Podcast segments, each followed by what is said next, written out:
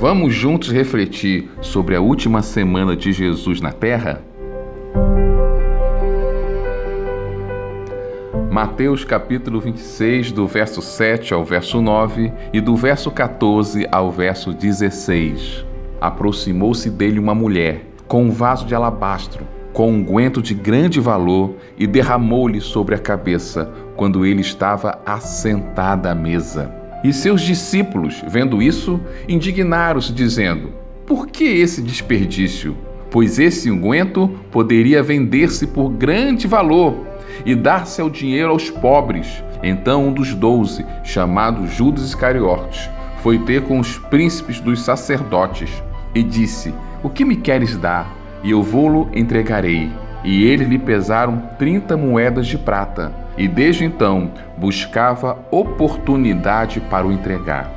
A última quarta-feira de Jesus foi um dia de fortes emoções. Dois sentimentos opostos se chocaram na frente dele: a generosidade de Maria e a ganância de Judas. Maria não hesitou em pegar o seu maior bem material, o vaso de alabastro, que a possuía dentro dele um perfume de grande valor, e derramou aos pés de Jesus como oferta de amor e gratidão. Mas tamanha generosidade mexeu com o coração ganancioso de Judas, que imediatamente condenou aquele ato.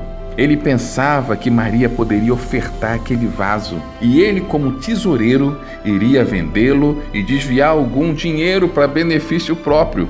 Seus planos foram frustrados, mas a sua ganância não tinha limites. Indignado, Judas foi até o príncipe dos sacerdotes e se ofereceu para trair Jesus.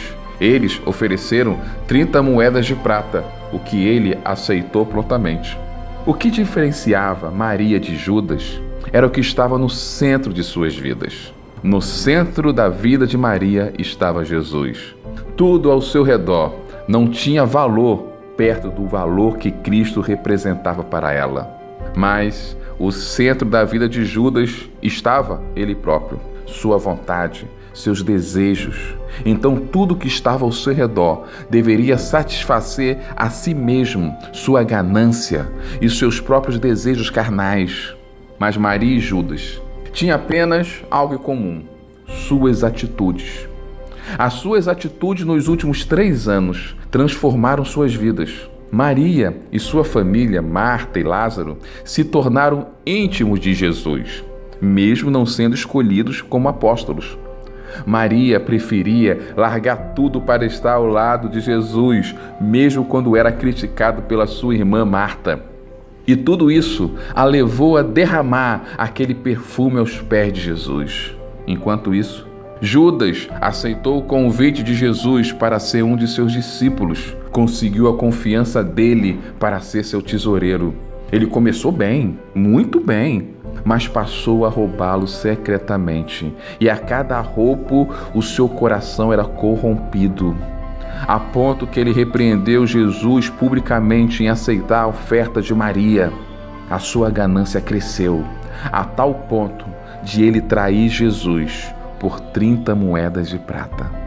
Eu gostaria de fazer apenas duas perguntas para você hoje. Primeira, quem é o centro da sua vida?